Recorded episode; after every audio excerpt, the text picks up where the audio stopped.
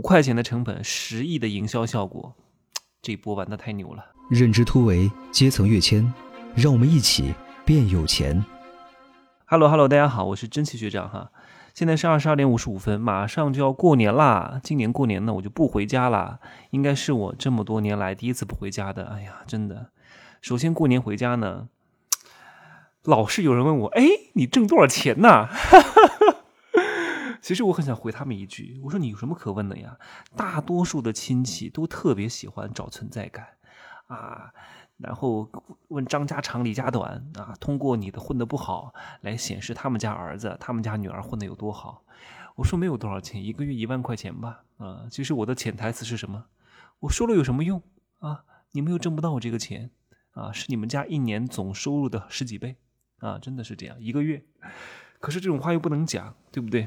讲了也太伤人，所以我每次过年回家呢，就在家里 当老好人。其实我很会讲话呀，我也很会弄场面啊，但是在家庭聚会当中，我是当一个很弱的人。哎呀，你厉害啊，你厉害啊，你真棒哇，好棒哦！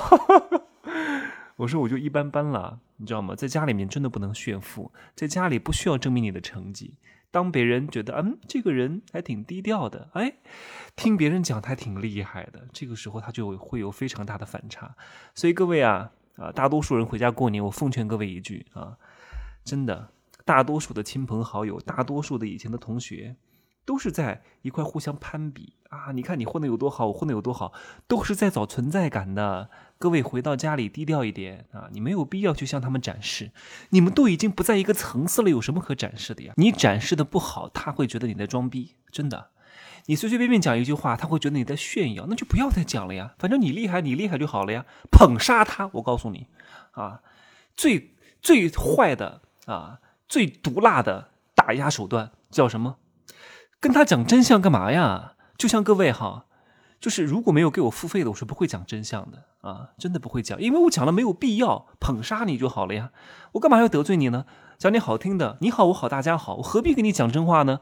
真话真的很贵，在你的亲朋好友跟前也没必要讲真话啊，讲一些假话，其实他也听不懂真话的，讲真话他还不开心，有什么可讲的呀？因为他没给你付钱，不就这事儿吗？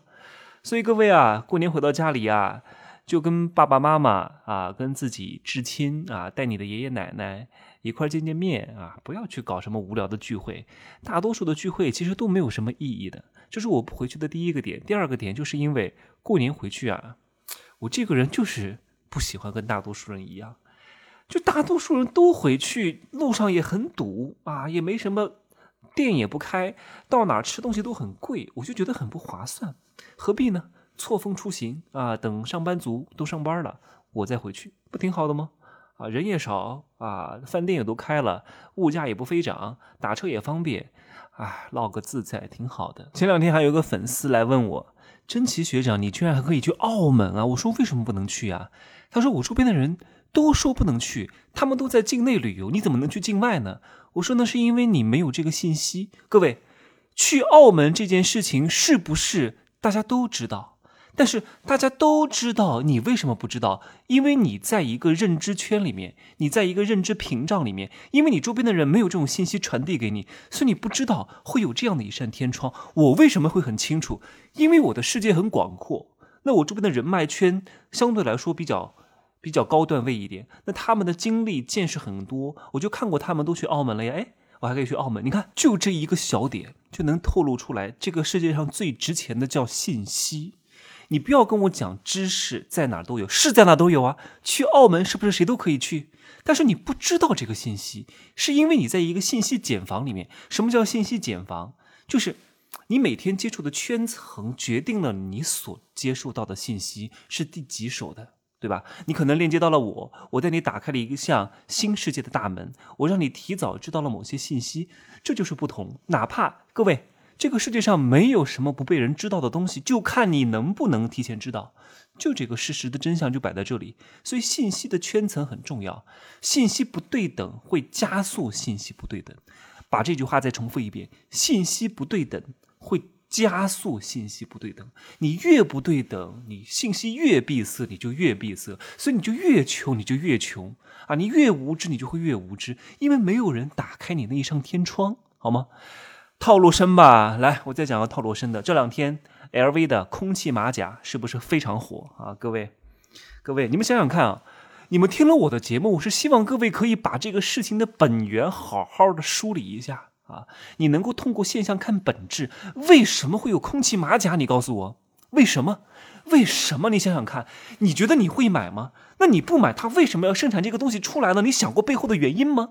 啊，不仅仅是这个空气马甲哈，LV 还生产过很多非常奇怪的东西。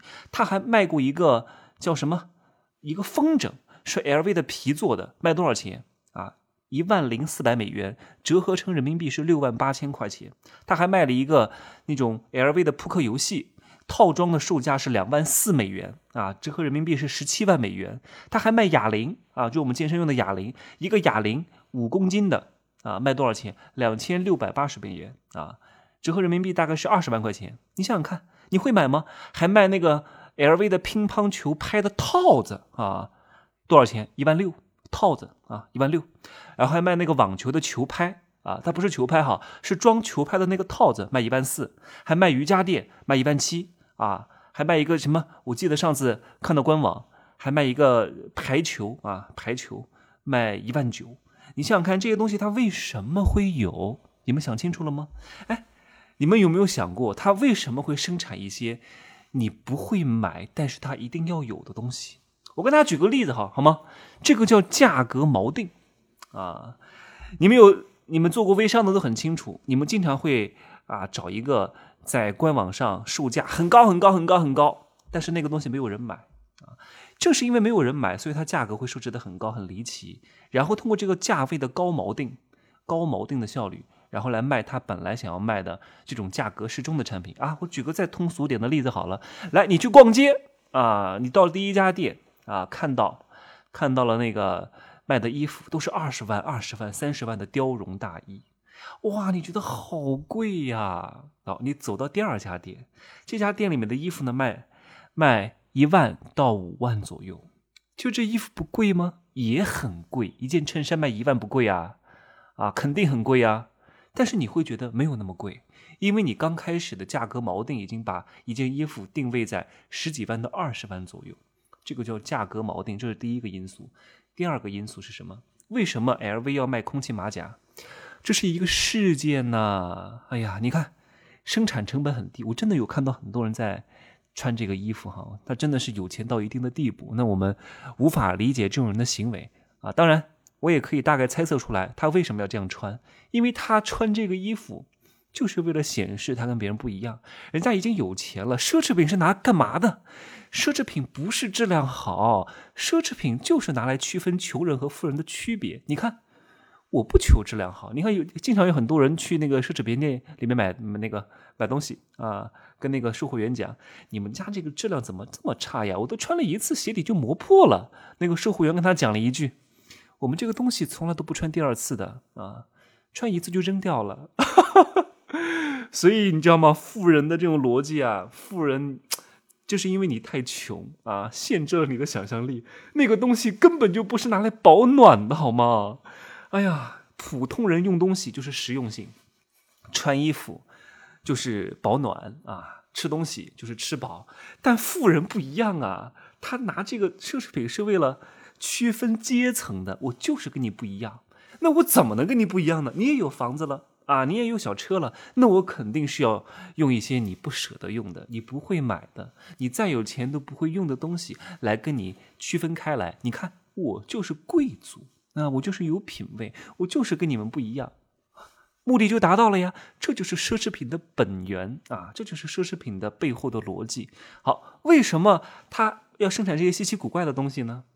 哎，你看，你为什么会讨论这个事情？是因为它不常见。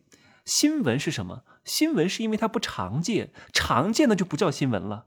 你天天出车祸不会有人报道的，但是你一下子死了几十个人就会有人报道啊。你这个呃飞机失事会有人报道，为什么？因为飞机失事是一个很小概率的事情，所以它就是新闻。所以奢侈品公司平时卖的那些衣服，你不会去讨论它的。但是它生产一个球拍卖好几万，生产一个风筝卖两三万，生产一个空气的夹克卖好几万，你会觉得太不可思议了，你就会讨论呢。讨论是不是就会有了影响力？有了影响力，是不是在做广告？你看他没有花钱做广告，但是他却借你的力在打广告，引起了社会广泛的讨论。这个营销效果太牛逼了吧？但是你们却啊，天天给他发广告啊，你这个东西傻，你说别人傻，真的，别人在后面觉得你才是真傻。你看，你都全都中了他的计。你觉得 LV 公司是傻子啊？生产这个东西有人买吗？你看。穷人的逻辑就这样，这个东西没有人买，没人买，他为什么要生产？那不是傻吗？你看这家公司多笨啊！生产这种东西会有人买吗？是因为他的思维太限制了，他的见识太浅薄了，人家根本就不是这个意思。叫醉翁之意不在酒，指桑骂槐，借力打力不费力，借了多少力啊？社会营销的力，借这个力来抬高他们整个奢侈品集团的品味。你看。我们家的一个瑜伽垫都卖一万七，那我们家一件衬衫卖几千块钱，你还不买吗？你看看，你看看，套路太深。其实我在《天龙七部成交大法》当中也讲过啊，就是成交是一整套的逻辑，你得懂得套路。但是套路不是为了害人啊，套路不是套套路贷、太套路嫖。最近还有一个新闻叫套路嫖，我都笑死了。你们可以搜一下哈，套路嫖。就是我们用好套路，是为了更好的让别人接受我们的理念啊。当你能够把这一套东西学会的时候，你会发现成交是没有障碍的，成交是一整套心法和流程，绝对不是一个点的问题。所以各位有机会听一下我的天龙七步，好吗？今儿呢我就说这么多，来，呃，可以加我的微信，真奇学长的拼音首字母加一二三零，备注喜马拉雅，通过概率更高。如果显示添加好友次数过多的话，那就多加几次，确实加我的人比较多，好吗？拜拜。